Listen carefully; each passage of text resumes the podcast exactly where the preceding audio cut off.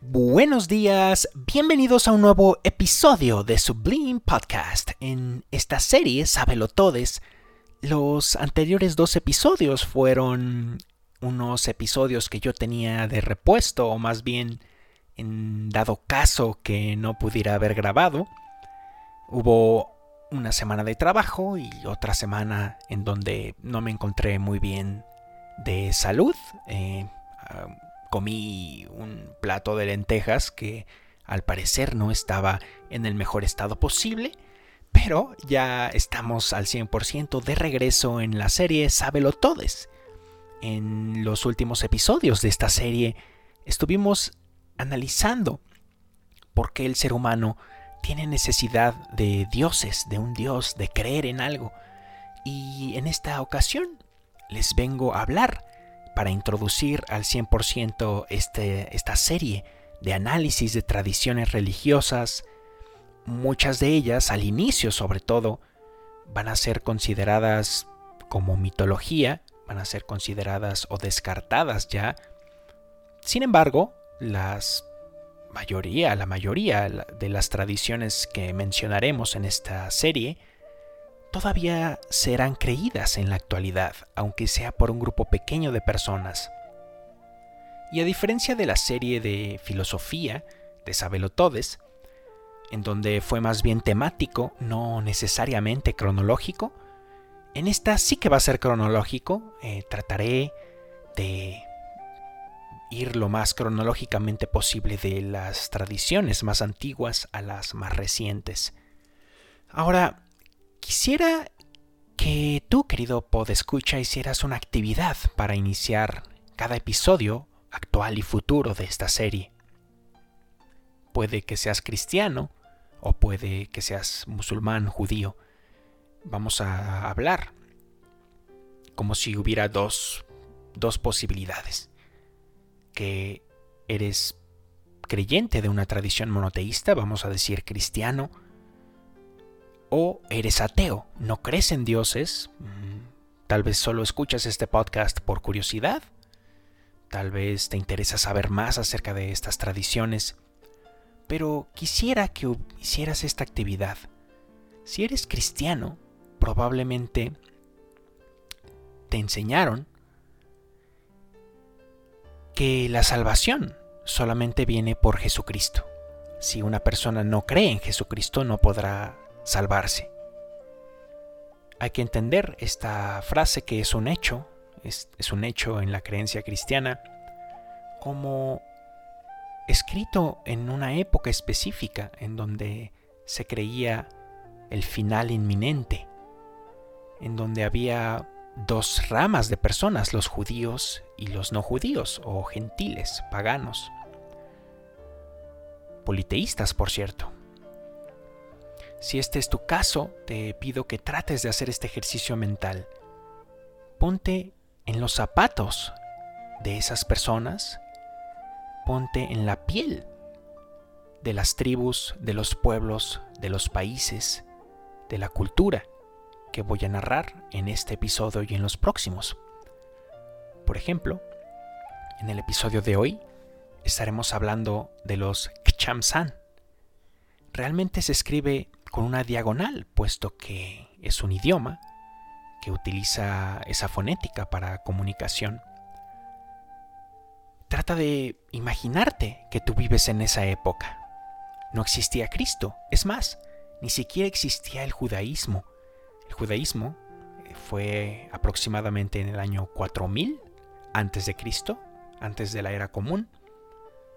Y, por ejemplo, el episodio de hoy Estamos hablando del año 44.000 antes de la era actual. Prácticamente la prehistoria.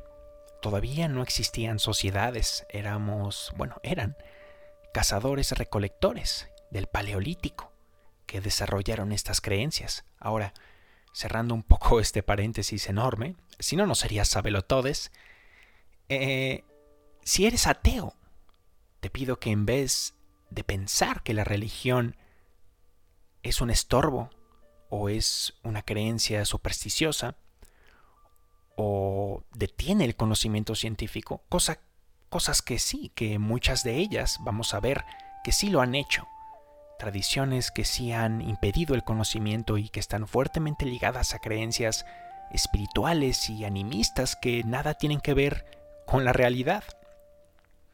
Pero te pido que también consideres que cada ser humano es un hecho que tiene la necesidad de creer en algo, por más absurdo e ilógico que sea.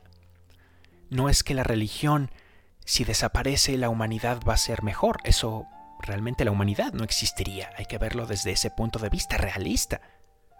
Que incluso personas bastante interesadas en ese tema, tal como hemos discutido, Richard Dawkins, el ejemplo quizá más popular, y al ser el más popular, eh, se esfuerza, pienso, en hacer su, em, su creencia más sintetizada. El último libro, Outgrowing God, em, considero que es una recopilación de todas las creencias de Dawkins, algo aburrido para aquellos que, vemos sus que vimos en su tiempo todas sus conferencias o leímos la mayor parte de sus libros, El relojero, el relojero ciego o El gen egoísta.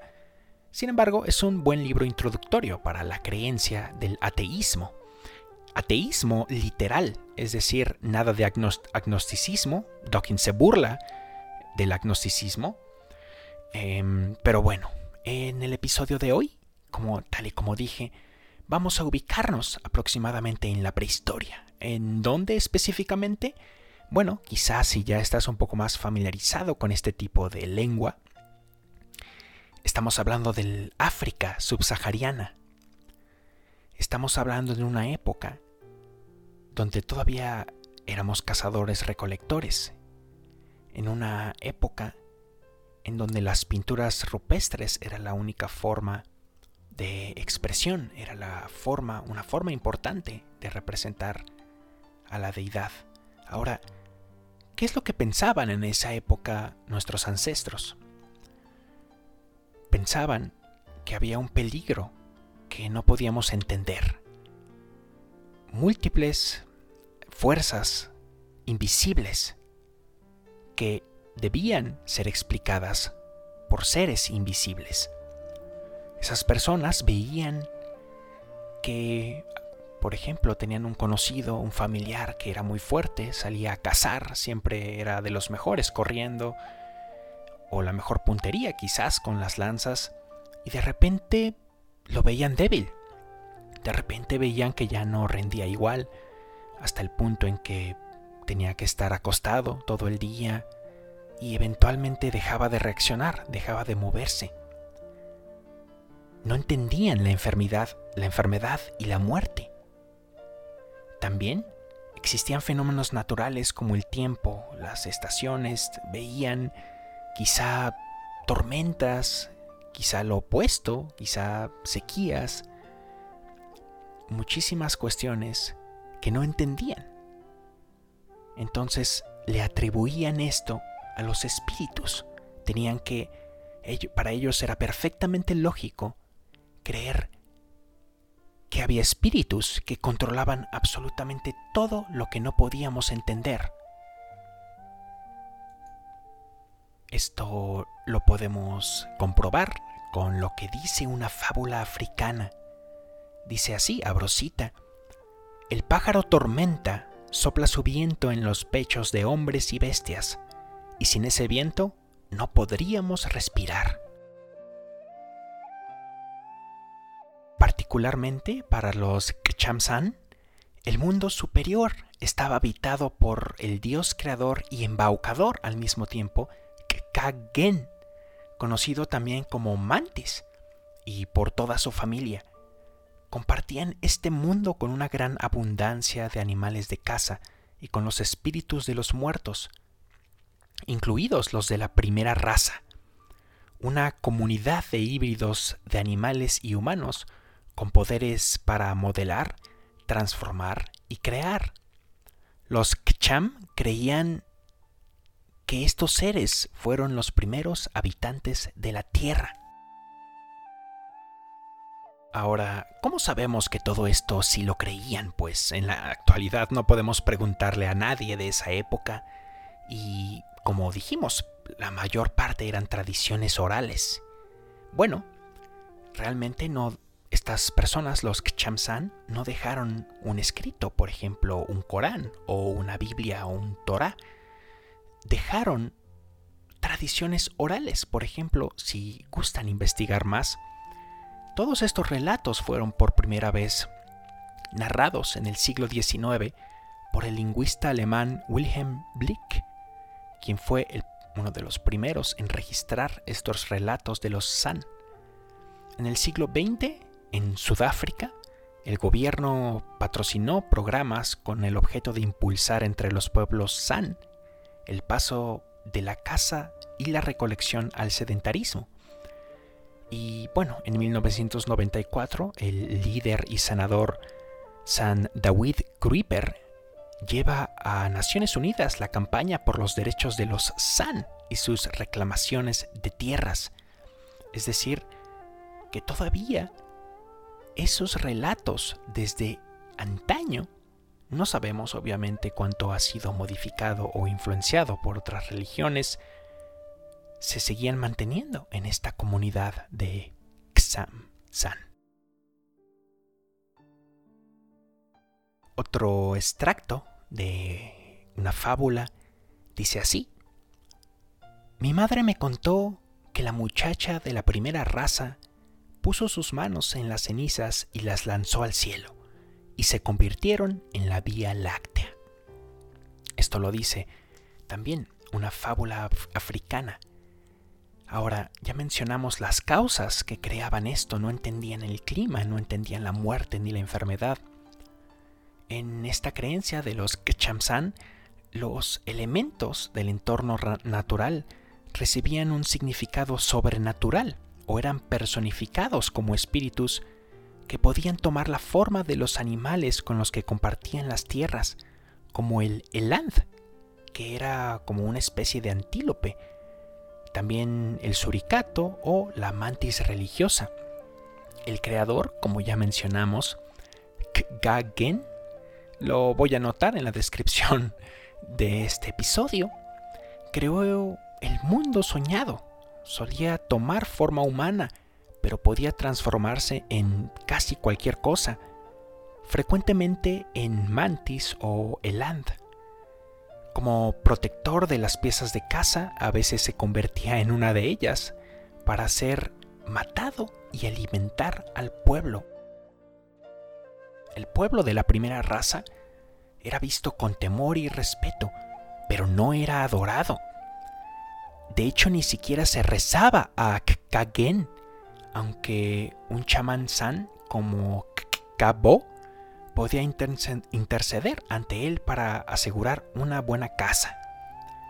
Ya que Kagen es un embaucador, muchos de los mitos en torno a él y su familia realmente son parecidos a lo que entendemos como algunas historias de Zeus en la antigua Grecia son muy cómicos, son prácticamente no era una religión que abogaba al, raciocinio. Pienso que esa tradición fue creada por los judíos prácticamente y judíos muy posteriores, quizá en el exilio babilónico. Pero todos estos mitos eh, tienen muchas fábulas o muchas historias que son muy, muy cómicas, rozando lo humano, historias prácticamente humanas. Una parte importante, muy importante de esta tradición africana era la entrada a otros mundos. Numerosos aspectos del mundo natural descrito en los relatos Kcham ponían de manifiesto la interacción entre los seres sobrenaturales y humanos cómo los primeros se interesaban por este mundo y cómo los humanos podían, a su vez, actuar para influir en ellos y complacerlos. Esta realmente era una creencia muy común en todas las primeras tradiciones religiosas. estas fuerzas que no entendemos, necesitamos controlarlas, necesitamos apaciguarlas, necesitamos hacer algo para que, bueno, asegurar nuestra existencia, nuestra vida, nuestra permanencia en este mundo. Eso realmente fue lo que creían estas personas, estos pueblos africanos. Ahora, un punto también importante era el sueño vida, eh, como cuando alguien dormía y tenía un sueño, influía demasiado. De hecho, es interesante que Cabo significa sueño. Y según la tradición, como ya dijimos antes, el dios Kagen soñó el mundo creado y Cabo tenía una relación especial con él. Ah, esto es impronunciable, disculpen, voy a intentarlo de nuevo. Kagenka era el hombre de Mantis y podía entrar en un estado de sueño para ejercitar poderes como la casa mágica y la creación de lluvia y de sanación. De hecho, es interesante cómo todos los pueblos San creen que el reino espiritual es accesible en estados alterados de conciencia a aquellos que tienen una potencia sobrenatural conocida como Gi, que es conferida a humanos y animales por su creador. La danza de trance es el ritual religioso fundamental por medio del cual los San pueden usar este poder para acceder al mundo espiritual y lanzar su yo esencial por encima de sus cabezas con el fin de entrar en el mundo del espíritu. Allí pueden rogar por la vida de los enfermos y regresar luego con un poder sanador, con el cual arrancar las flechas de la enfermedad disparadas por los muertos desde el otro mundo. Los Chamsan ofrecían plegarias a la luna y las estrellas para obtener su poder espiritual, así como buena suerte en la casa. Cuando estaban en un estado alterado de conciencia, se creía que estaban temporalmente muertos y que sus corazones se habían convertido en estrellas.